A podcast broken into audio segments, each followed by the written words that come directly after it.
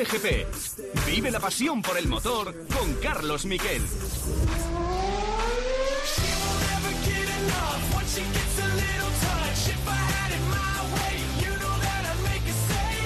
Hola, ¿qué tal? Eh, buenas tardes. Eh, como siempre tendríamos que hablar con alegría de las carreras, de todo lo que ha pasado en el mundo del motor, que hay mucho que cortar, lo que ha pasado en el Gran Premio de Italia en la pista de motociclismo, lo que hemos tenido en la Stream E, en eh, Dakar, lo que va a pasar esta tarde en las 500 millas de Indianápolis con un protagonista de lujo que vamos a tener, que es Alex Palou.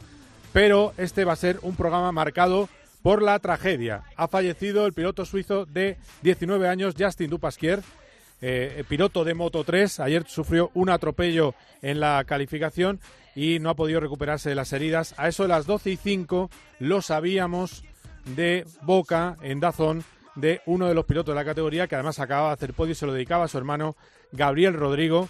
Y luego después hemos vivido un tremendo minuto de silencio y este ha sido el momento de conocerlo y el homenaje del MotoGP a este piloto desaparecido. Este programa va por él.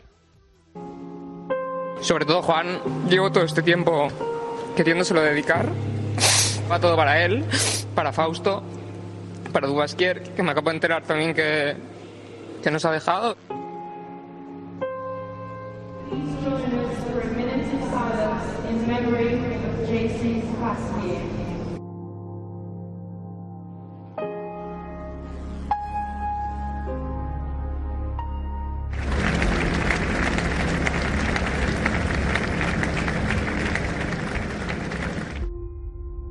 Bueno, pues así de duro es el mundo del motociclismo, así de duro es el mundo del motor, así de a veces de ingrato es, pero la vida sigue, así que vamos con los titulares de lo deportivo. Ahora mismo, podio de la categoría de MotoGP, vamos con esos eh, titulares.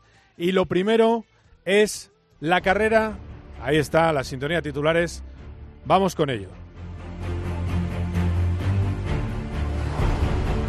Triunfo en MotoGP del líder Cuartararo. Vaya golpe le ha pegado al Mundial Fabio Cuartararo, que además se marchó sin problemas de Bañaya. Bañaya acabó cayéndose y ahora mismo está dominando con mano de hierro el Mundial de MotoGP. Enseguida iremos al circuito de Mugello donde está Borja González que nos va a contar todo lo que ha pasado ahí porque ha habido podio español, segundo Miguel Oliveira, tercero al final ha sido Joan Mir, el campeón del mundo, segundo podio del año para él. Eso sí, ha habido suspense, porque primero era segundo clasificado por una sanción por pisar el verde de, eh, que le habían puesto a Oliveira, pero después se lo han vuelto a cambiar y han dicho que también había pisado Joan Mir. Bueno, el caso es que tercero ha sido Joan Mir, caída de Mar Márquez cuando estaba muy retrasado en la vuelta 2, creo que le tocan. Y eh, de los demás españoles también caída de Ale Rins, octavo puesto de Maverick Viñales en un gran premio marcado por esa tragedia de la que os acabamos de hablar. A ver qué pasa en el Mundial, porque esto está poniendo, se está poniendo un color muy francés. Y también qué pasa con el cuarto puesto de eh, con el cuarto puesto que ha logrado Johan Zarco, porque está siendo investigado por una colisión en la primera vuelta con Morbidelli.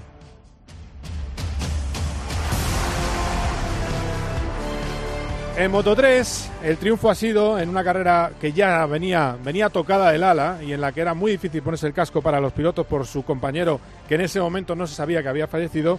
El, triunfo ha sido para Denis Foya, el piloto italiano del Leopard Racing, con una Honda por delante de Jaume Masia y tercero ha sido Gabriel Rodrigo. Eh, lo oíamos antes a Gabriel Rodrigo emocionado, esta es la versión larga. Gabriel Rodrigo necesitaba el piloto argentino un éxito para dedicárselo a su hermano fallecido hace dos años y así se lo decía en un momento muy muy emotivo a Izaskun Ruiz en Dazón. Son ya más de dos años, pero llevo todo este tiempo queriéndoselo dedicar y me ha costado, pero, pero va todo para él, para Fausto, para Dubasquier, que me acabo de enterar también que, que nos ha dejado y bueno, Estoy muy contento, la verdad, o sea, estoy súper feliz. Todo el equipo lo necesitaba, se lo dedico a ellos también porque han aguantado todos mis errores, todas mis locuras. Y aunque ya venía como un veterano cuando me ficharon, aún me faltaba mucho por aprender. Y ellos me han enseñado todo lo que sé, así que quiero dedicárselo también a ellos, pero en especial a estas tres personas que, sobre todo Juan, va conmigo en la moto desde hace dos años y lo llevo en el corazón cada día. Además, octavo puesto de Pedro Acosta, que estaba, ha sido bastante crítico con eh, su falta de experiencia en las últimas vueltas. Se ha venido abajo al final, estaba liderando la carrera. Al final, Pedro Acosta ha terminado en esa octava posición, pero ojo, que sigue siendo líder, 52 de ventaja en el campeonato. Esta vez sobre Llamo demasiado, decir que no ha sido mala operación para el recordemos, debutante joventísimo murciano Pedro Acosta. Hoy creo que estaba llevando la carrera bastante bien, estaba ahí tercero, cuarto, primero, pero bueno, creo que me ha faltado hoy experiencia porque mm, en la última vuelta todo el mundo ha pegado un tirón súper grande, pero bueno, estoy contento, eh, creo que solo hemos perdido un punto en el campeonato, entonces creo que hemos salvado bien los papeles. Y en Moto 2 hemos tenido también una buena carrera para los nuestros, sobre todo por el papel de Raúl Fernández, que ha estado luchando por la victoria y que ha estado liderando buena parte del Gran Premio. Al final, eh, yo creo que se ha quedado bastante sin neumáticos porque ha tirado más al principio que su compañero Remy Garner. Le ha pasado el hijo de Wayne Garner y ahora en el campeonato está más líder Remy Garner con seis puntos de ventaja sobre Raúl Fernández, que recordemos que como Pedro Acosta está luchando por el título, Pedro Acosta liderando de lejos, siendo debutante. Raúl Fernández. Así que el papel de Raúl realmente espectacular también en una categoría en la que también ha habido eh, ha intervenido los, eh, la pista, es decir, ha pisado fuera de la pista Roberts y al final el que se ha llevado el gato al agua eh, ha sido eh, Bezeki. tercero en meta en Moto 2, así que también tenemos a un debutante luchando por el título en Moto 2. Primera impresión desde Muguelo, Borja González, ¿qué tal? Muy buenas. ¿Qué tal, Carlos? Muy buenas. Bueno, la, sensación desde aquí es de que es tristísima la mañana, ¿no? Es una sensación difícil, ¿no? Sí, de hecho, a mí cuando cuando se hace oficial, el, se comunica oficialmente que el Dupassi ha fallecido, que ha sido justamente antes de iniciar la carrera de Moto 2, me ha parecido completamente marciano eh, pasar de, leer que, que, bueno que no había podido superar el grave accidente de ayer a estar mirando las pantallas ya para ver cómo salía la carrera de moto. Es decir, reiniciar la, la vida deportiva de manera tan abrupta. Y eso al final pues te deja como cuerpo, el cuerpo un poco helado porque es como pasar por encima de, una noticia muy trágica con todo lo que conlleva. Es verdad que es un chaval que lleva muy poco tiempo en el Mundial y no ha mucho tiempo ni siquiera conocerle, pero bueno, es una, una de esas cosas que, que nunca quieres contar y, y ya, por suerte no pasa muchas veces, también te lo digo Carlos, pero bueno, pasa y ya, de hecho, este jueves se cumplen cinco años del fallecimiento de Luis Salón, que fue el, último accidente mortal que tuvimos aquí en el Mundial de Motociclismo. Y siempre me acordaré de que el primer que hicimos eh, en Cope, en 2010, fue el del fin de semana del fallecimiento de, de, Tomizawa. O sea mm. que eh, esas son las tres últimas veces que, hemos tenido que padecer esto y espero que no sean que no sean más, pero bueno, la verdad es que como dices tú, eh, gravita por encima del palo esa sensación de tristeza y ganas de, de volver a casa para olvidar un poco el, en estos días, pero no tampoco va a haber mucho tiempo porque la semana que viene ya se corre otra vez y en Barcelona, así que pues nada, aquí nunca, nunca mejor dicho, de que la vida, la vida sigue y, sigue a todo trapo porque hemos tenido dos carreras seguidas después de la noticia. Bueno, mira, ahora mismo como la vida sigue, vamos a escuchar en Dazón a, a Joan Mir, que está con quizás con Vamos a escuchar. Hoy, uh, para, para todos, eh, no creo que, que a nadie le haya hecho gracia correr hoy pero bueno, aún así es nuestro trabajo y, lo debemos hacer.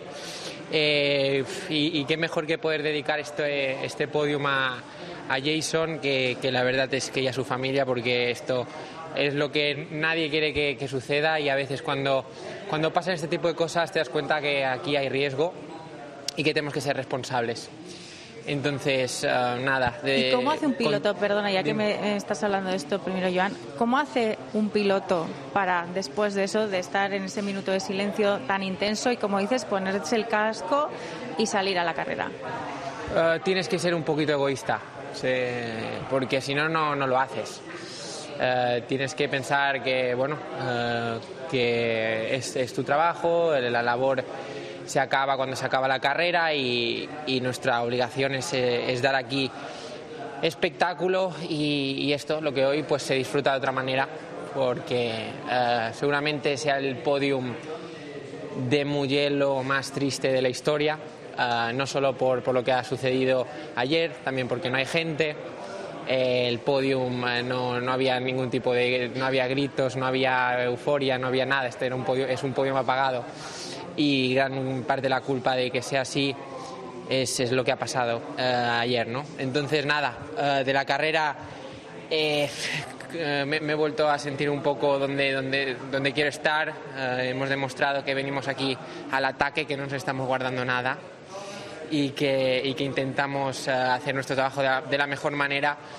Eh, me hubiera gustado también pues, poderle dedicar esto a Elvis, que es un mecánico, bueno, un, un ingeniero que, que tuvimos el año pasado y que, mm, eh, perdona, el otro, y sufrió un accidente eh, y, y- y se está poco a poco recuperando y ha venido a vernos, me ha hecho mucha ilusión que venga. Se le ha visto ahí abajo celebrando Sí, debajo y, del podio. y nada, este podio también de cierta manera es para, es para él y para todo el equipo porque eh, especialmente este fin de semana han hecho un trabajo muy bueno, la moto iba muy bien, el paquete que tenemos creo que eh, eh, me, me tendría que esforzar mucho más para intentar hacerlo un poco mejor de lo que, de lo, que lo he hecho hoy.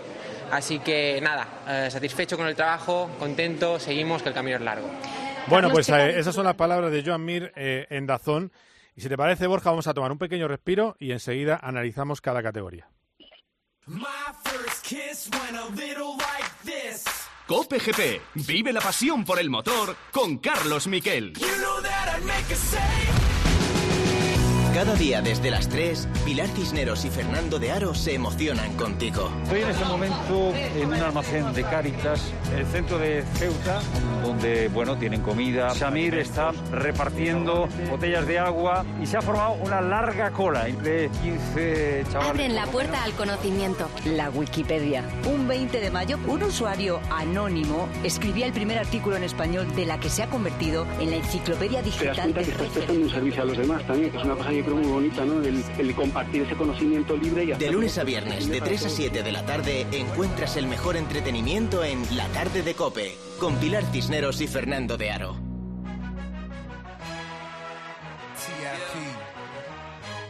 Hey Jamie, JT. It's about time to get back hot again, man. You know I'm fresh out this thing.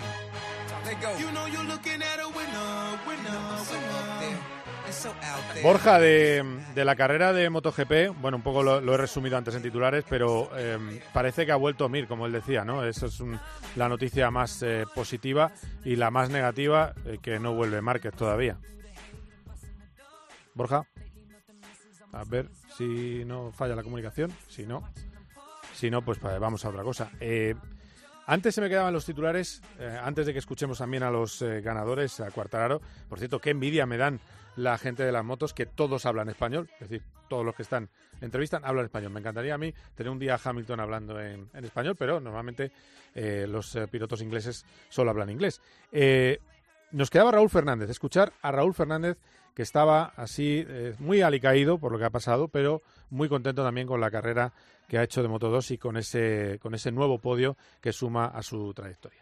Buah, ha sido un shock ¿eh? después de la carrera. Es que no, no, no sé qué decir, ¿no? Al final, pues eso es el deporte que amamos, es algo que, sabemos que está presente, pero que cuando llega, pues no, no te lo crees, ¿no? Creo que saberlo un poco después de la carrera ha sido un poco más tranquilo, ¿no? Para hacer nuestra carrera, porque quieras o no, cada vez que pasas por esa curva, ¿no? La vuelta de formación, la vuelta de calentamiento, pues siempre tienes un poco presente. Hoy, bueno, estamos así un poco todos plop, ¿no? Eh, se ha ido un, un- un chaval, ¿no? Y, y pues eso es lo que más fastidia en este, en este mundo. Bueno, por lo que más fastidia en este mundo, y habló poco de su carrera diciendo que aún así estaba muy contento porque sigue en la lucha por el título. Recordemos, debutante Raúl Fernández. Hablamos de la carrera de MotoGP. Te decía Borja que eh, creo que la buena noticia es que ha vuelto Mir y la mala es que sigue sin volver Mar Márquez. Sí, sí, estaba haciendo yo un discurso solo porque precisamente había escuchado perfectamente. Ah, vale. Eh, y encima de Mir hay, hay una cosa que es que este fin de semana Suzuki ha estrenado o ha puesto en pista unas mejoras de electrónica que ya se vieron desde el primer día que estaban dando resultados, que estaban funcionando y se ha visto en la carrera eh, de Mir y de Rins. Rins no voy a decir mucho porque es el cuarto cero consecutivo de un piloto que demuestra mucha velocidad pero que en carrera está fallando estrepitosamente. Y lo que dices tú es, supone sí el regreso de Mir, la verdad es que viendo la clasificación general pesa o duele más todavía ese cero de la semana, de hace dos semanas el de que por un error en el momento en el que tenía que entrar a cambiar de, de moto, que en la carrera en la que podría haber sumado puntos, no sé cuántos, ¿eh? pero podría haber sumado puntos y eso le podría haber llevado a una mejor posición en la, en la general. Y en la lectura completa de la carrera, evidentemente hay un jefe ahora mismo en MotoGP, que es Fabio Quartararo, porque podría llevar más puntos de ventaja en la general si Jerez no se hubiese ido para atrás por culpa de los problemas en el brazo. KTM es una marca que cuando se pone a hacer las cosas las hace bien, han traído nuevos coches aquí y ha funcionado y lo hemos visto eh, con ese segundo puesto de Oliveira y el quinto, creo que ha sido final de Brad Binder Sí. y en la parte de Márquez, eh, ya no solo mires a Márquez, eh, a Mar Márquez, mira no sé, eh, por Espargaro, que ha sido la primera onda, que creo que ha sido duodécimo, el Alex Márquez se termina por detrás, Nakagami se ha caído con muchos problemas, Márquez era un décimo en la parrilla como mejor onda, es decir, hay una parte evidente de que Mark no está, físicamente probablemente no esté en el punto, pero yo creo que hay una parte también de que la moto no le está ayudando y no le está acompañando y eso incrementa sus problemas que llevan a buscar los límites eh, de una mayor manera. De todas maneras, también digo que tendría que volver a ver la repetición de la caída de Marque hoy porque me da la sensación de que ha tenido un toque con, con Binder, no se ha visto muy bien y podría no ser exactamente un error como en otras ocasiones, pero así eh, tampoco pintaba muy bien la carrera para Marc, que ya había dicho que se conformaba con sumar puntos, porque aquí había sufrido mucho más físicamente de lo que lo había hecho en otros circuitos, también porque Mugello es mucho más exigente en ese sentido y Eh, se ha llevado mucho más al al límite. Eh, Borja, una cosa, vamos a hacer una cosa. Te, te vamos a llamar a tu otro teléfono, a ver si nos da un poquito más calidad. Ya sé que Mugello es complicado. Y vamos a intentarlo otra vez, ¿vale? O sea, porque se, te hemos entendido, ¿eh? Que, que tiene un problema de moto Honda, eso está claro. Y que, y que, mira, pues le han tocado, eso también es cierto. Pero bueno, eh, eh, vamos, a, vamos a intentar la comunicación ahora otra vez con, con Borja González. Eh, a ver, de todo lo que hemos visto hoy, eh, efectivamente, también es eso. Es un circuito rapidísimo, circuito donde la velocidad récord ha sido eh, de 362 kilómetros por hora, que ha sido récord absoluto en Mugello, que es una auténtica barbaridad, que las arrabiatas son rapidísimas, que el paso por curva cada vez es más rápido. Eh, creo, creo, sinceramente, que en el Mundial de Motos, y no lo digo por la desgracia eh, de Moto 3, lo pienso, creo que sobre todo en MotoGP hay que bajar un poco la prestación. Creo que se están yendo a unas velocidades exageradas eh, en eh, MotoGP y sobre todo con un paso por curva demasiado alto y eso provoca que los accidentes sean más complicados. Y, y bueno, vamos a ver qué pasa. Y luego, efectivamente, lo decía Mark, que es el debate del año, que ese artilugio que viene del motocross, que es de bajar la altura de las suspensiones y que se está usando durante toda la carrera, pues puede ser un poquito más eh, delicado desde el punto de vista eh, del piloto. Eh, eh, Borja, ya tenemos otra vez comunicación contigo, ¿no? Em, Yo creo que sí. no, mira, pues se oye mejor este. Eh, lo que dure, lo Pues que dure. Pues este es el mismo que el otro. Sigue. Así, pues nada, pues no sé. Pues ahora suena mejor la comunicación. Así es la vida. Bien, está- está- estás en la, digamos que tienes las dos tarjetas en el mismo aparato. Venga, perfecto. Eh, a lo que No, vamos. no, no, no, no. Venga. Venga, da igual, déjalo. Si es que no le interesa a la gente nuestras disquisiciones técnicas. Eh, ahora mismo en el Mundial tenemos a Cuartararo con 105 puntos. Johan Zarco, que podrían empapelarle por haber frenado y se lo ha comido Morbidelli. Lo que pasa es que, eh, a ver cómo lo demuestra, eh, se demuestra que lo ha hecho mal. Eh, Johan Zarco está segundo con 81 puntos, o sea, Big La France. Tercero, Bañaya con 79. Cuarto, Miller con 74. Y quinto es Joan Mir con 65, que efectivamente podría estar perfectamente entre los cuatro primeros si no llega a tener ese fallo. Sexto, Viñales, que al final ha sacado un octavo, creo, ¿no, eh, Borja? Viñales hoy, una- después de una carrera complicada. Y, Muy mal muy atrancado. muy atrancado, sí. Y ahora mismo Alex Espargaró, sorprendente, está en la séptima posición. Y fíjate qué rara es la vida, que Paul Espargaró 29 y más atrás todavía están gente como Alex Reino, el propio Mar Márquez. Mira, vamos a escuchar al Diablo Cuartararo, el hombre que representa en una jornada tan difícil como hoy, representa la felicidad por un gran resultado Eh, que ha tenido. fin de donde has hecho pole y victoria significa que no es no hay buen feeling no tengo esa- ese feeling de de hiperactivo y mm, como lo he dicho antes estaba por Jason ha sido muy difícil hacer la carrera sobre todo concentrarse a, a hacer estas 23 vueltas eh, sabiendo que cada vez que pasamos a esa curva pues solo tenemos una cosa en mente pero bueno, lo hemos hecho. Eh, antes de salir, cuando estábamos en, en ese minuto de silencio, estaba pensando solo una cosa, es ganar para él. Y lo hemos hecho hoy, así que feliz por, por dedicársela a él. No sé si tú pudiste conocerle, si, te- si con tenías relación con él o, o- No. para- no. No Eh, con el equipo siempre soportamos un, un piloto que, que es delante, en el medio, y era además este, pero nunca lo, lo he podido conocer. Eh, su equipo pero apoya sí, a sí, un día, un día muy triste y mm, bueno, eh, estoy pensando a la familia y espero que, que estén bien. Llegábamos aquí preguntándote, te pregunté el jueves, ¿puede una Yamaha, puede tu Yamaha eh, vencer a las Ducati aquí en Mugello? No solo lo has vencido, sino de qué manera lo has hecho. Sí, sobre todo al principio, cuando estaba detrás de Bañaya, sobre todo la primera cosa es que el whole shot device funciona muy bien. Eh, súper con- cuando estaba poniendo la cuarta y veía que no había nadie a mi lado, digo, "Oh, eso es casi whole shot. Visto Bañaya y digo, bueno, una moto está bien. Y, y cuando he visto que se ha caído, digo, vale, tengo que empujar. Sarko me ha pasado y he tenido que hacer adelantamientos muy agresivos para hacer perder tiempo a él e intentar hacer ese hueco que al final ha sido muy importante para mí para, para ganar esta carrera. Importante también esta Bueno, pues victoria ahí- ahí para- tenéis- Ahora te podemos llamar ya líder sólido. A ver, a ver, vamos a ver qué dice ¿Te del Mundial. La pregunta de? Izaskun Ruiz. Yo creo que sí, porque al final en Le Mans pudimos hacer un podio en unas condiciones buen- malas. Ahora estamos otra vez eh, mostrando que estamos ahí delante. Eh, estaba un poco preocupado por el brazo porque mm, esta carrera es la más física de todas y mm, no ha tenido ni un poco de daño. Eh, además, en la última vuelta eh, estaba pensando en esto a ver si me dolía un poco o lo que sea y nada, así que muy contento y sobre todo que llegue la, la semana próxima para, mm, para llegar a otro circuito y olvidar un poquito este fin de raro. Bueno, pues ahí, ahí lo tienes, ahí lo tienes a, a Quartararo. Se le está poniendo cara de campeón, Borja, a Fabio. Sí, está haciendo bien todo lo que lo que el año pasado bueno dejó de hacer cuando empezó la temporada y había ganado las dos primeras carreras del año. Eh, lo que te he dicho antes, la carrera de Jerez mm, se fue para atrás cuando era el primero claro y terminó ganando Miller y fue básicamente por el brazo porque se tuvo que operar.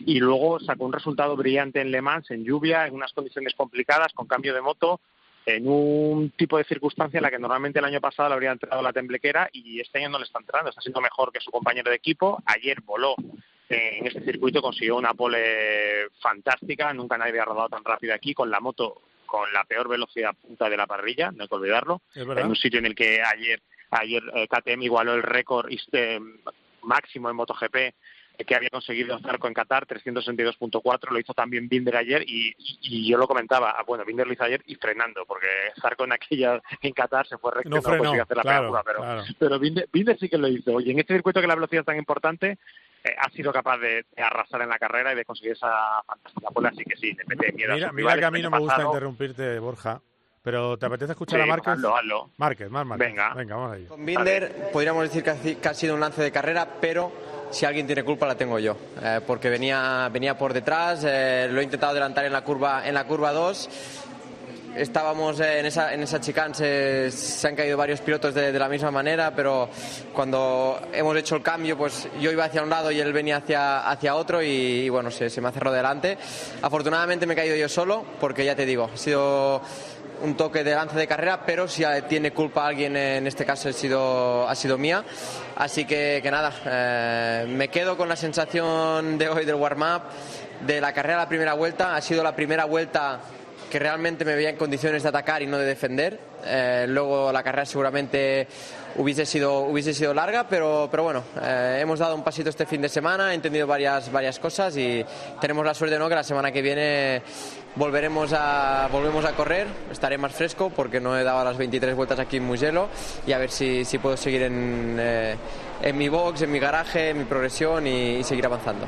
O sea, te veo ahí convencido, que tienes claro que estarás en Cataluña, no hay ninguna duda sobre esto. ¿Perdona? Que te veo convencido, digo que tienes claro que estarás en Cataluña, no hay ninguna duda sobre sí, esto. Sí, y, y más, más no habiendo hecho la carrera. Eh, o sea, ha sido una caída muy, muy floja. Afortunadamente, bueno, eh, me he quedado medio de la pista, pero, pero bueno, eh, la verdad es que no era el mejor día para tener esa sensación, pero sí que que en Montmeló podremos eh, competir más. Eh, me, me- me cuesta hablar porque cuando recuerdo mi caída me acuerdo de, de Jason y, y bueno, hoy ha sido un día triste para el motociclismo, para, para el Mundial, así que que, vale, fin de semana deportivamente hablando para mí no ha sido del todo malo, pero eh, hablando de motociclismo ha sido un fin de semana desastroso. ¿Cómo se bueno, hace pues para esa es la, de la conclusión de, de Mar Márquez. Eh, ahora va a hablar de lo difícil que es subirse a la moto. Eh, pero- Es parte del, del riesgo que corremos en pista. Muchas veces lo queremos eh, olvidar, no lo queremos ver, pero, pero cuando pasan cosas de estas, afortunadamente cada vez pasan menos, pero pasan, eh, te das cuenta de lo, de lo que te juegas cada vez que sales a pista. eh, de por qué no hay muchas eh, personas o muchos pilotos en el mundo capaces de ir a esas velocidades, porque mm, hay un riesgo pero la verdad es que, que son golpes duros, que te hace pensar muchas cosas y, y bueno, eh, solo queda en ese caso dar un fuerte abrazo a todo el equipo que está muy emocionado, la familia que imagino que estará incluso más y todos sus amigos. Gracias. Bueno, pues ahí tenéis en, en Dazón a Mar Márquez también afectado. Eh, es muy curioso lo que ha dicho Borja, que eh, era una sensación rara estar sentado pasando una, la moto alrededor. Ha habido una moto que le ha esquivado por pelos. Eh, o sea, decir que podría haber habido atropello también, porque hay dos cosas evidentemente en el mundo de las motos que por mucho mono, airbag, eh, medidas en los circuitos y todo lo que se haga, no tienen remedio, que es el atropello y el golpe de la moto. Y es así de triste. Yo creo que es que por más vueltas que le demos, no hay manera de evitar esa, eh, de, llegar a, ese, a evitar ese riesgo. Eh, y por cierto, muy, muy elegante diciendo que Binder, pues eso, que, la culpa era de él. ¿no? De- o sea, que lleva un fin de semana entre Maverick y Binder, eh, eh, va, va fino, Mark. Sí, sí, sí, estoy totalmente de acuerdo contigo en lo que has dicho. Los circuitos, eh, y eso creo que lo hemos dicho muchas veces, son muy seguros. Eh, cada viernes se reúnen los pilotos con la organización, con Carmelo Espeleta, eh, ahora ya más con, con su hijo Carlos, que es el que está llevando estos temas, Loris Capiros, y, y ven cada problema que tiene un circuito pensando en todas las categorías y también eh, cómo se pilota y si hay que imponer algún tipo de sanción para evitar ciertos riesgos. Y lo que pasó ayer yo creo que son de esas eh, inevitables que pueden pasar y desgraciadamente pasó. Y lo que has hecho tú de, de Marc, pues ayer reconoció que no había sido muy bonito lo que lo que había pasado, se, se aferró a, a la necesidad, pero bueno, le pidió perdón a, a Maverick y, y está bien que lo haga porque yo, yo soy de la opinión que estéticamente quedó muy feo lo que hizo. No, no cogerle rueda, porque cogerle ruedas a lo que se hace y pilotos necesitados lo hacen y es raro que digamos ya hemos piloto necesitado a Marc Márquez, pero ya entrar en el pilden y perseguirle ya me pareció un poco sobrada. Y lo de hoy, te he comentado que creía que se había tocado con Binder, mira, él lo ha aclarado. Se ha tocado con Binder, pero más por su culpa que por la del sudafricano. Sí. Así que, bueno, pues más error suyo y, y, bueno, lo que ha dicho también él, se ha quitado encima un montón de vueltas, no lo quiere, claro, pero se ha quitado encima un montón de vueltas que tenía que dar aquí, con lo cual ese cansancio extra no lo va a tener para la semana que viene. Sí, no le he visto yo con ganas eh, de gladiador de volver enseguida a la moto y subirse y, hacer la carrera, tengo que decirlo. Es decir, que evidentemente no se cae a propósito, pero que al final, eh, cuando ha visto que la moto estaba en el suelo, ha dicho, bueno, pues eh, vamos a descansar. Que han dado, ha estado cansado todo el fin de semana. ¿Han sido, ¿Ha sido real lo que ha llegado a contar Márquez de que a lo mejor paraba? ¿Eso es real o también es una manera de curarse en salud? Bueno, él, él, él ha llegado a decir que es real, pero que también lo exageramos. O sea, que, que es un pensamiento que se le ha pasado por la cabeza cuando no se encontraba bien, pero que los propios médicos son los que le dijeron mejor que sigas haciendo moto porque eso te va a venir bien para la recuperación. Eh, pero sí que parece que él realmente en algún momento ha pensado pues en la posibilidad de, de hacer otro otro parón, pues porque le estaba costando físicamente más de lo que él de lo que él pensaba. También te digo, estas son palabras de Marc. Él, la realidad solo la conoce él. Entonces eh, es muy difícil también eh, valorar exactamente qué lo que está diciendo. Bueno, a lo mejor podría ser que buscase también pues mm, refugiarse un poco en el brazo o por lo que te he dicho al principio, porque yo tengo también la impresión, y él no habla nunca de esto, pero yo también tengo la impresión de que la moto no le está ayudando y si te das cuenta, eh, Marc no habla en ningún momento de la moto y, y es una parte que, que me, me apetece oír y saber exactamente dónde ve que, que- dónde cree que podría estar con esta moto si estuviese al 100% físicamente, por mucho que le ponga a él de extra Ya. de esta moto, porque desde fuera la impresión es que la moto está más perdida que, como se decía en Sevilla, que el barco del arroz. el barco del arroz. Me gusta. Eh, bueno, las otras categorías, eh, bueno, Pedro Acosta le ha faltado neumático al final y le ha faltado oficio. Lo ha reconocido él mismo, pero aún así da igual, porque con un octavo le vale para seguir muy líder. Es debutante en, Moto, en Moto 3 y en el Mundial, ¿no? No, si no recuerdo mal. Sí, que- aunque parezca que mentira. lo- las barbaridades que hace, pues eh, eso es una carrera muy complicada. Se veía desde el principio que Foyt ya tenía un poco más de, de moto también y lo ha ido probando sa- saliendo de la última curva, que es muy tradicional aquí en Mugello, ver cómo consigues eh, cruzar la línea de meta en función de la posición que tengas en la última curva. Foyt ya ha probado saliendo primero, es decir, con la gente a rebufo, saliendo segundo, saliendo tercero y siempre pasaba primero. O sea, sabía que la moto le respondía, es el que mejor ha jugado sus bazas y a Pedro le ha pasado pues lo normal en Mugello. Se ha quedado retrasado en el peor momento de la carrera, eh, se, se gastan muchos neumáticos y los pilotos a veces no se dan cuenta y ha conseguido al final un buen octavo puesto porque le consolida al frente de la general en un circuito eh, muy complicado. Hay que hay que reconocerle también el mérito hoy sí a su compañero de equipo, a Jaume Masia, que ganó la primera carrera del año y que ha quedado segundo Sí. en una magnífica carrera por muy poco con respecto a Foggia y eh, recién operado de escafoides, que es una de las operaciones que más molesta a los pilotos y más con una tensión como esta. O sea que creo que hay que aplaudir lo que ha hecho Jaume porque ha pilotado muy bien durante la carrera, ha sido muy listo y al final yo creo que ha sacado casi el máximo viendo cómo estaba Foggia. Sí, sí, desde luego. Y luego en Moto 2, pues Raúl Fernández sigue en recital. Lo que pasa es que le ha faltado un poquito. Yo me he quedado ahí, al final, también volvemos a lo mismo. Las últimas vueltas, yo creo que ha tirado mucho al principio y al final, de nuevo, la goma, el fantasma de la caída del neumático ha sido la clave. Sí, bueno, y, y repito lo mismo que con Acosta, es un debutante en la categoría.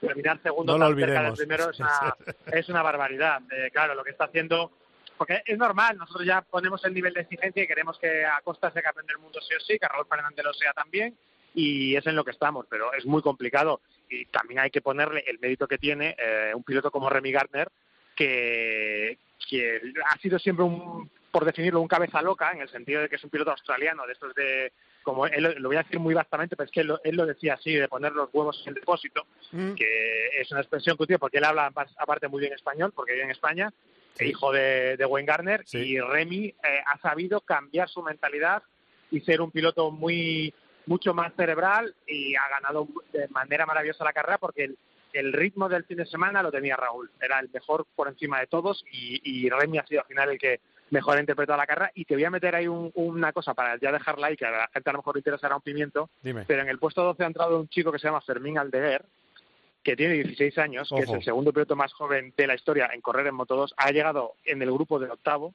nunca había corrido en Mugello, no ha corrido en el Mundial en Moto 3, nunca había corrido con esta moto con el motor Triumph, porque corre en el campeonato de, en el campeonato de Europa, lo que es el campeonato de España, con motor Honda. Y el tío ha sido capaz de terminar en los puntos en un circuito complicadísimo y es un tipo al que le vamos a poner una, una crucecita porque ya viene apuntando maneras y ha, ha aparecido de la nada. Entonces nosotros lo decimos aquí y si un día le va muy bien, lo rescatamos. Ay, ay, di, di otra, vez, di otra vez el nombre, que me gusta el oportunismo este periodístico. Fermín Aldeguer, de hecho, mira, Fermín Aldeguer murciano. De Exacto, hecho, ahí voy. si no, si no le, si no le va bien, pues las palabras se las lleva el viento, ¿no? no, pero está Pero bien. no, pero tengo- pero, pero lo, estoy diciendo, lo, estoy, lo estoy diciendo en serio, ¿eh? El- el- lo que ha hecho este fin de semana se suma a lo que ya iba enseñando en Moto E, que es una competición muy difícil con Sí. motos grandes y corre con el equipo de Aspar, y con lo que está haciendo en el Campeonato de España, que se han corrido tres carreras y ha ganado las tres carreras. ¿eh? Es un tío que viene de la nada. ha terminado 12 en Moto 2 o Moto 3, perdona. en Dos, Moto- dos, Moto Moto Es que te, te- te- has dicho Moto 3, Moto, Moto 2, exacto. Que llegaba Fuera, de suplente, de debut del Mundial. Sí, es una, una barbaridad. Sustituyendo a otro piloto, sin, sin conocer muy bien lo que es probablemente el circuito más difícil del campeonato. Pues otro tiburón que viene, eh, ahí lo tenéis, eh, 16 años, Exacto. Fermín Aldeguer, tremendo. Eh, otro murciano de oro. Eh, gracias, Borja, en una semana más, Barcelona, así que estaremos en contacto. Muchas gracias, ¿eh? Muy bien, oye, ya está aquí Toto Wolf, ¿eh? que lo sepas. Ah, es verdad, es verdad, es verdad, le he visto con Stefano Domenicali. Está a ver si están con un tema de alerones flexibles presionando con todo para que se los quiten a Red Bull. Eh, y entonces no hay nada Ah. como eh, ir con el jefe a ver las carreras de motos. Eh, Toto Wolff va con Stefano Domenicali, que es el actual jefe de la Fórmula 1, a meter un poco de lobby, presión y esas cositas eh, tan simpáticas. Pues ahí estaba, ahí estaba el señor bien en forma. Sí, sí, ya sabes, es un es un ni una mala, ¿cómo decían, no? Ni una ni una mala palabra ni una buena acción, ¿no? Pues más o menos. Pero bueno, bien. Eh, es, es un Te daré un eh, ganador, un ganador de todas maneras. Es un tío muy listo. Eh, gracias, Borja. Un abrazo fuerte y ánimo. Venga, Venga, cuídate. un abrazo. abrazo. Chao, chao. Gracias, Va- chao, chao. Quedaos porque lo que viene ahora es Canela en Rama. Nos vamos a Indianápolis, que nos está esperando el protagonista de esta tarde. A partir de las seis y media de la tarde empezará la carrera con el Your Engines. A las 6.45 estaremos todos empujando para que de dos horas y media después gane la carrera mítica de Estados Unidos, la más mítica, las 500 millas de Indianápolis, por primera vez un piloto español, Alex Palou. Escuchas Tiempo de Juego en Cope, el número uno del deporte. Escuchas Cope. Y recuerda, la mejor experiencia y el mejor sonido solo los encuentras en cope.es y en la aplicación móvil. Descárgatela. Hay quien encuentra inspiración en la belleza. Bodegas Emilio Moro encontró inspiración además en la naturaleza del Bierzo, en la variedad de uva Godello, y hoy firma tres vinos que conquistan España. Polvorete, el Zarzal y la Rebelía. Un tridente ganador de una bodega de prestigio mundial. El Godello hecho arte con Bodegas Emilio Moro. Al dolor de cabeza, ni agua. Al dolor muscular, ni agua. Y al dolor articular, ni agua.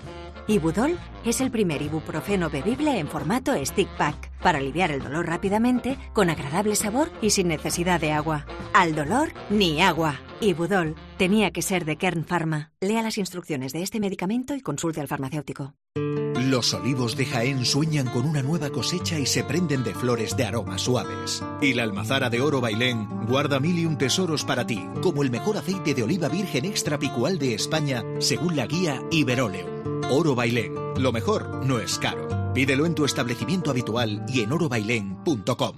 Mira lo que te digo, secar secan, pero que la ropa no se dobla sola, que son máquinas pero no son tontas. Piénsalo. Secadoras inteligentes con función antiarrugas y mucho arte. EAS Electric. Descubre más en easelectric.es. Cope. Señoras, señores, me alegro. Buenos Señoras, días. señores, me alegro. Buenos días. Es mediodía. Es la tarde. Muy buenas tardes a la gente, gente. Muy buenas tardes a la gente, gente. Es la linterna. Es el partidazo de Cope. Es la noche. Es tiempo de juego. ¡Hola, hola! ¡Hola, hola! Es Cope. Eres tú.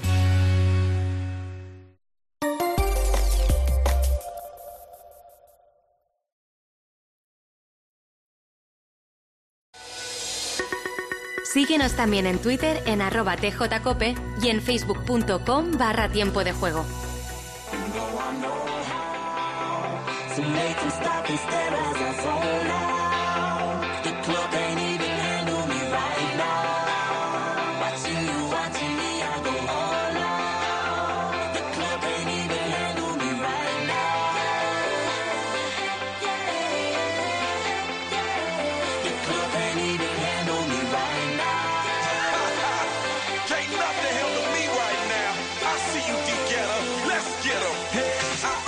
Hablamos con el que va a ser el protagonista esta tarde y quién sabe, protagonista histórico y se puede convertir en alguien legendario en el automovilismo español si gana las 500 millas de Indianápolis.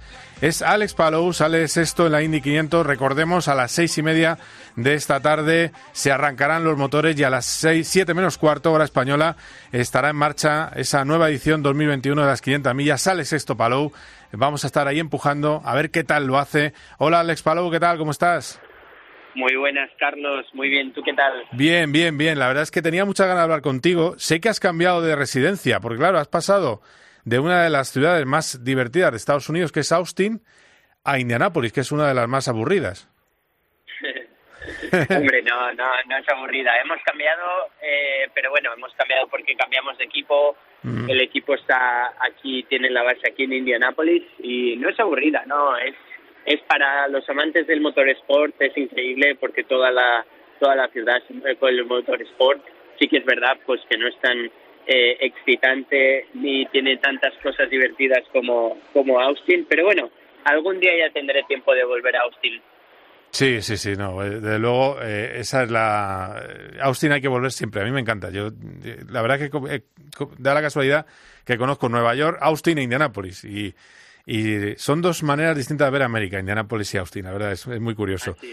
Eh, bueno, pues eh, sexto, ¿qué, ¿qué sensación tienes? ¿Tienes eh, eh, mariposas en el estómago? Eh, no sé, ¿hay, hay nerviosismo? ¿Hay tranquilidad? Mm, ¿El no llevar la presión del equipo de ganar eh, te da tranquilidad? ¿Cómo lo llevas?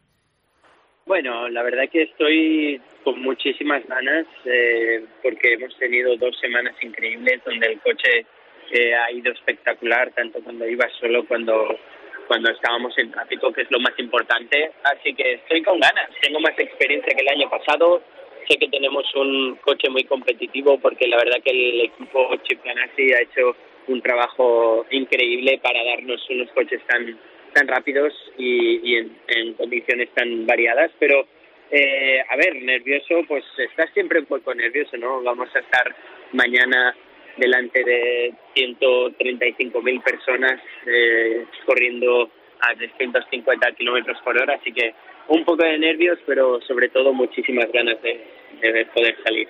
Claro, recordamos, eh, la pole Scott Dixon, luego tienes a Colton Herta, Rinus Bekai, que es decir, que en el club de los jóvenes estarían Herta y Bekai, pero luego veteranos como Ed Carpenter o Tony Cannan justo delante, dos de ellos son tus compañeros, Dixon y Cannan, y luego detrás, pues Ryan Hunter-Ray, otro clásico, Castro Neves, eh, Marcus Ellison, ese sería el top 9. En las estrategias que habéis preparado con tu equipo, ¿qué, eh, qué idea tenéis? ¿Arriesgar un poco más? O, eh, como tenéis una buena posición, ir a una estrategia eh, normal y también intentar ganar. Por cierto, sales por el exterior, yo creo que te puede venir bien para la primera curva, intentar ganar alguna plaza al principio. Sí, la verdad que estoy contento saliendo desde, desde fuera. El año pasado estaba en el interior y, siempre todo el mundo va al interior y nunca tienes grip porque te quitan todo el aire limpio. Pero, pero bueno, salimos en buena posición, como has dicho, tenemos cuatro coches que salen en, el top 9 de Chip Ganassi del equipo, así que nos da un poquito de ventaja el hacer estrategias diferentes o, o, el, o ir juntos ahorrando gasolina o, o tirando cuando tengamos que tirar. Pero, pero bueno, tenemos que ir a por todas. Eh, las 500 es una carrera un poco de supervivencia, es, es una resistencia, son 500 millas, son casi tres horas de carrera, eh, más de cinco pit stops, así que tenemos que posicionarnos eh, lo más adelante posible, si podemos top 3, top 4 como mucho para las últimas 20 vueltas y ahí intentar luchar por la carrera. Eh, a ver, ahí es un equipo en el que además los dos estáis luchando por el campeonato porque estás ahí en la, en la pomada de la lucha por el campeonato de Indy, estás ahora mismo en la segunda posición.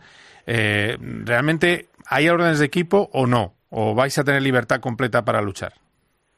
No, la verdad que aquí en Estados Unidos y en Chip Ganassi desde el día uno no, no hay órdenes de equipo. Eh, lo que sí que nos piden, obviamente, es que siempre tienes que respetar a tu compañero de equipo y que nunca quieres eh, tener ningún problema. Pero, pero bueno, eh, no hay órdenes. Lo único, él tiene unos 20 años más de experiencia en IndyCar que yo, así que Ya, yo creo ya, que sí, sí. vamos a tener que ir aprendiendo eh, durante la carrera, pero no hay órdenes, podemos ir a por todas. Del accidente del año pasado, ¿qué lectura has sacado? Eh, ¿Qué conclusión has sacado? Que es una carrera de guardar mucho la ropa, eh, no ir, no remontar de golpe demasiado, eh, eh, y es muy fácil cometer un error, evidentemente. Eso es- lo sabemos todos desde hace mucho tiempo. Sí, Indianápolis es, una, es un circuito y una modalidad donde eh, no puedes hacer ningún error, al más mínimo error o algo que no vaya al 100%, pues estás en el muro. Eh, pero bueno, es un poco, sí, de guardarte las cosas, pero tampoco mucho porque si estás muy atrasado no vas a poder luchar por la carrera. Así que tienes que tener la balanza ahí todo el rato y midiendo a ver el riesgo eh, y la recompensa, pero bueno, eh, siempre saliendo delante tienes muchas más posibilidades, la carrera es un poco más tranquila, teniendo un buen equipo en los pit stops eso ayudará también, así que eh, nada, eso es lo que te digo, con ganas y a por todas. No, no, pues a por todas. Eh, El spotter, por cierto, ¿qué tal con él? Eh, ¿Te, te ha indicado bien hasta ahora? ¿Tienes plena confianza? Eh, recordemos que es la persona, el vigía, que te dice cuando estás adelantando, cuidado que viene uno por la derecha, cuidado que viene uno, uno por la izquierda, y evita muchos accidentes, cuidado. Así es, sin spotter la verdad que no podríamos competir en Indianápolis, vamos tan rápido que no podemos ir mirando los retrovisores y tenemos dos spotters, tenemos uno en la curva 1 y 2 y uno en la 3 y 4 y la verdad que, que, que sí, eh, plena confianza en ellos eh, y, y a ver si podemos hacer algunos adelantamientos. Bueno, bueno, a ver qué pasa. Por cierto, he visto que llevas una gorra de Quimoa, o sea que mantienes una mantienes relación con, con Fernando Alonso, ¿no? Así es, el año pasado cuando supe que no que él no iba a hacer las 500 este año por, por la Fórmula 1, obviamente, pues eh, le dije que tenía que estar eh, Kimoa presente en las 500 y en Indianápolis y en la IndyCar y dijo, hombre, pues claro, así que nada, llevamos la gorra a Kimoa, eh, está, la verdad que significa mucho, ¿no? Que, haya confiado en nosotros y poder tener una relación con él eh, y la verdad que es bastante chula, bastante guapa. ¿Te ha deseado suerte? ¿Te ha dicho algo especial o no? Eh, sí, la verdad que sí. Durante la semana, esta semana de, de clasificación, les deseo suerte, lo que está, lo que es increíble. Eh, supongo que a él le gustaría estar aquí también porque es un evento eh, muy, muy, muy chulo, muy bonito. Así que, bueno, supongo que en algún futuro eh, volverá para intentar ganarla. Ah, Pues yo creo que sí, que volverá. Él, él ahora cuando ha vuelto a Fórmula 1 estaba como más renuente, pero va a volver. Y luego también, con el que mantienes también muy buena relación, te habrá dado algún consejo, es el más veterano español que tenemos, que ha intentado estar en estas 500 millas, no ha podido estar, que es Oriol Serviá. Eh, ¿Hay algo que te haya dicho que digas, oye, pues sí, tengo que hacer caso, Oriol, vamos a ir por aquí, por allá? Eh, en fin. Siempre, siempre, siempre me da algún consejillo, algún truquito que, que él ha aprendido durante los años que ha estado aquí. Eh, la verdad que es, es eso, es muy veterano, lo sabe muy bien lo que es correr aquí, eh, no solo en las 500, pero en IndyCar, y la verdad que me ha ayudado mucho. Va a estar este fin de semana también eh, conmigo, Ah, muy decir, bien. eh, ay- ayudándome y estará por aquí, así que eh, siempre es bueno tenerle. Bueno, pues has pedido leche entera.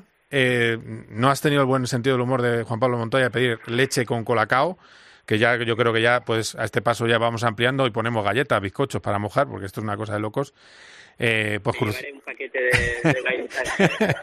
Pero a ti te gusta, porque hay gente que le mete el sorbo, pero dices, madre mía, qué horror comparado con el champán, meterme así a palo seco agua eh, recién salido de un coche sudando, etcétera.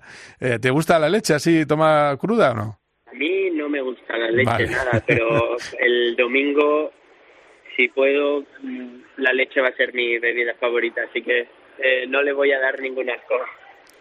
Pues esperemos, esperemos, crucemos los dedos, Alex, y si no tienes mucha vida por delante, mucho campeonato, pedazo de campeonato. Fíjate que llevo yo semanas queriendo hablar contigo, pero estás muy liado, y lo entiendo, eh, por el pedazo de campeonato que estás haciendo. Así que, en fin, que sigas así, eh, que sigas con, con buena línea, y sobre todo, que si acabas la carrera, está claro que vas a estar delante, con lo cual, pues eso es lo que, lo que cruzamos los dedos, que salga, que salga todo bien. Mucha suerte, Alex, un abrazo fuerte. Muchísimas gracias, Carlos. Un abrazo. Venga, chao, chao.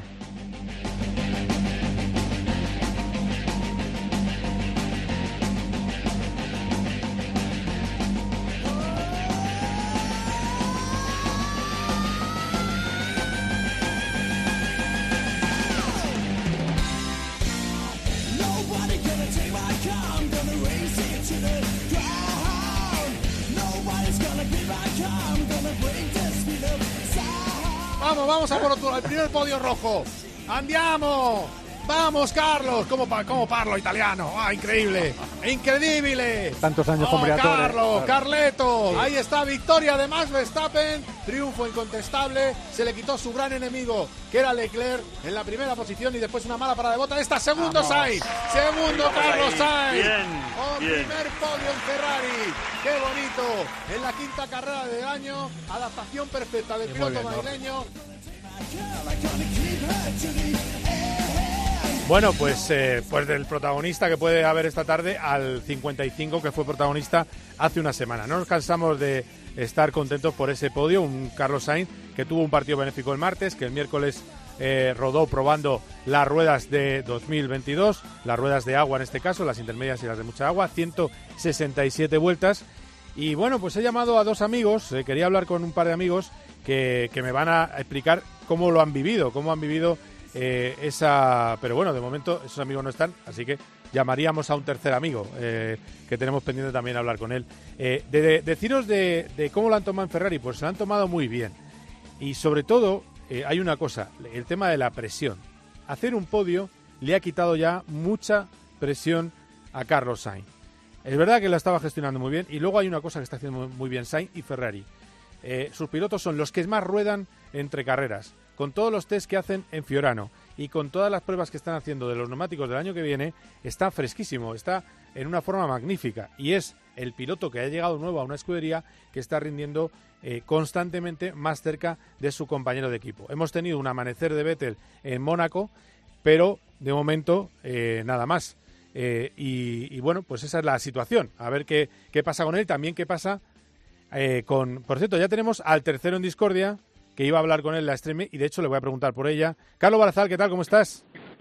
Hola Carlos, muy bien. Bueno, oye, una cosa. eh, primero de todo, eh, se ha quedado en la streaming, llega a la final, eh, a- perdón por el salto porque estábamos hablando de Fórmula 1, pero recordar que eh, se disputa este fin de semana la segunda carrera de los buggies eléctricos, el equipo de Carlos Sainz y de Laia Sanz, el Acciona Racing, eh, está disputando eh, la prueba en, eh, al lado del Lago Rosa en Dakar, pero ayer tuvo una fuga hidráulica que le ha impedido llegar a las semifinales, con lo cual se ha quedado fuera de los puestos de honor y eso sí, la final la van a disputar, va a estar una española, Cristina, Cristina Gutiérrez, Tortu, va a estar con Sebastián Loeb. A eso de las 4 de la tarde empieza esa gran final. Cuéntame, cuéntame ¿qué- cómo ha sido.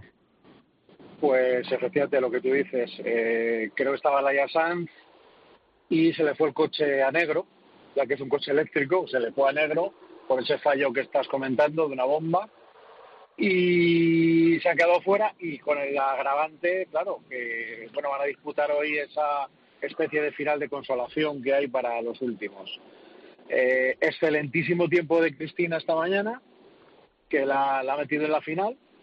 Así que, bueno, pues Cristina, que yo, a mí sí, hay gente que se sorprende. Yo eh, creo que tenemos ahí un pilotazo de mucho cuidado Sí. y que nos va a dar muchas alegrías. Sí. Y luego hay muchísimo malestar con Utah Kleinsmith, porque, eh, bueno, empezó por lo bajini, pero al final alguno ya ha levantado la voz, porque llevaba cuatro o cinco días allí en el Lago Rosa entrenando. Eh, cuando los demás pilotos prácticamente llegan, eh, hacen una especie de libres y ala. Así que eh, malestar con, con la organización o- y con Clay Smith por esa ventaja que ha tenido. Bueno, eh, la verdad es que ha ido muy bien Utah Klein en su en su Claro, en su debut. Eh, tengo ya a Marco Cansego, le conocerás bien. Hola Marco, Diario Marca, ¿cómo Un estás? poquito, sí. Hola, ¿qué tal a todos? Bueno, a ver, eh, Hola, Marco. que sé que también estás pendiente de la stream.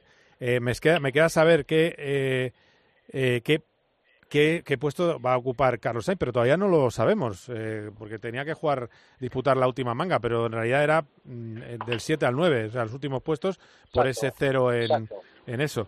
Eh, Marco, lo que estaba hablando eh, de Fórmula 1 es qué significa el podio de, de Carlos Sainz.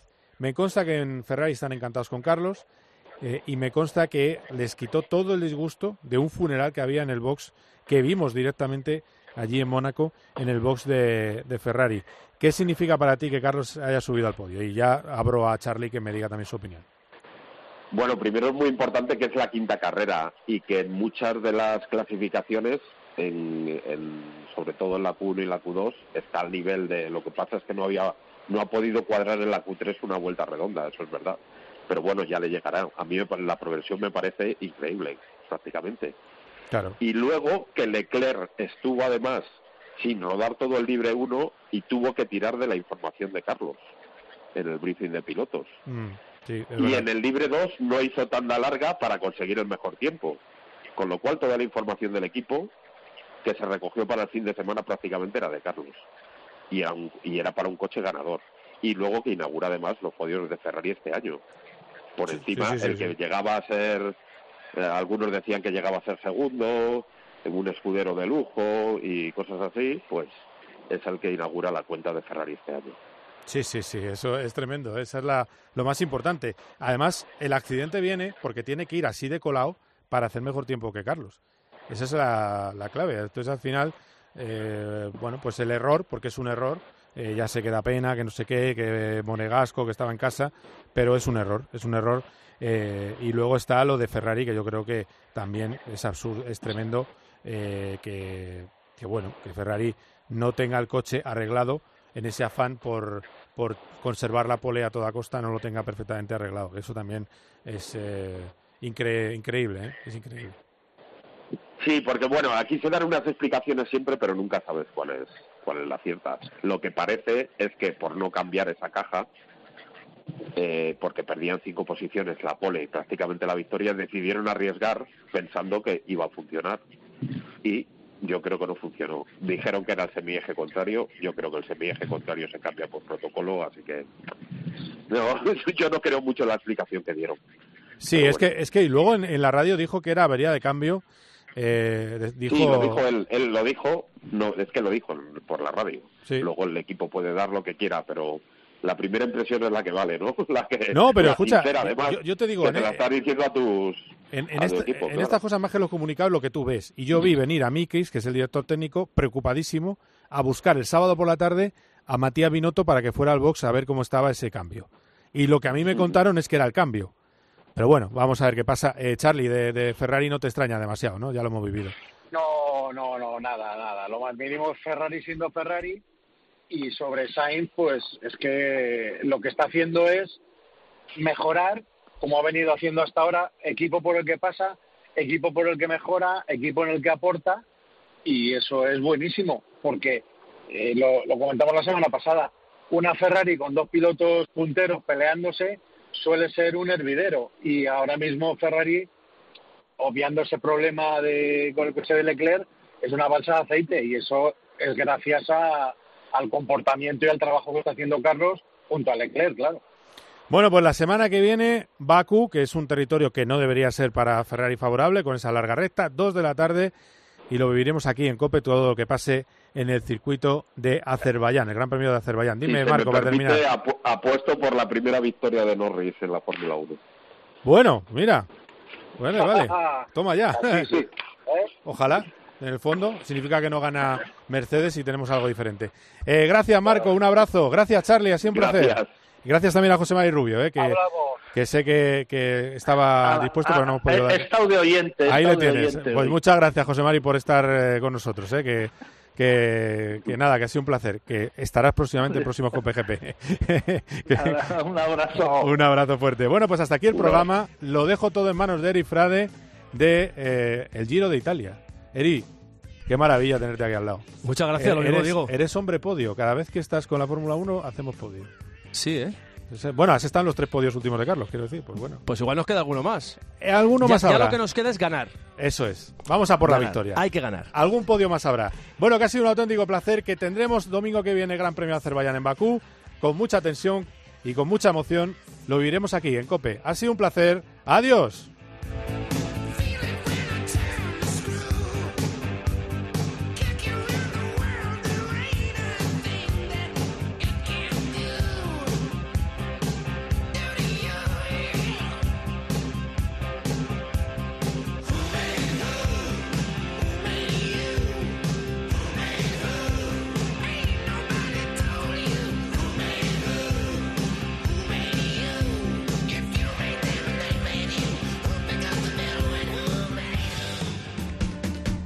Tiempo de Juego en Cope, el número uno del deporte.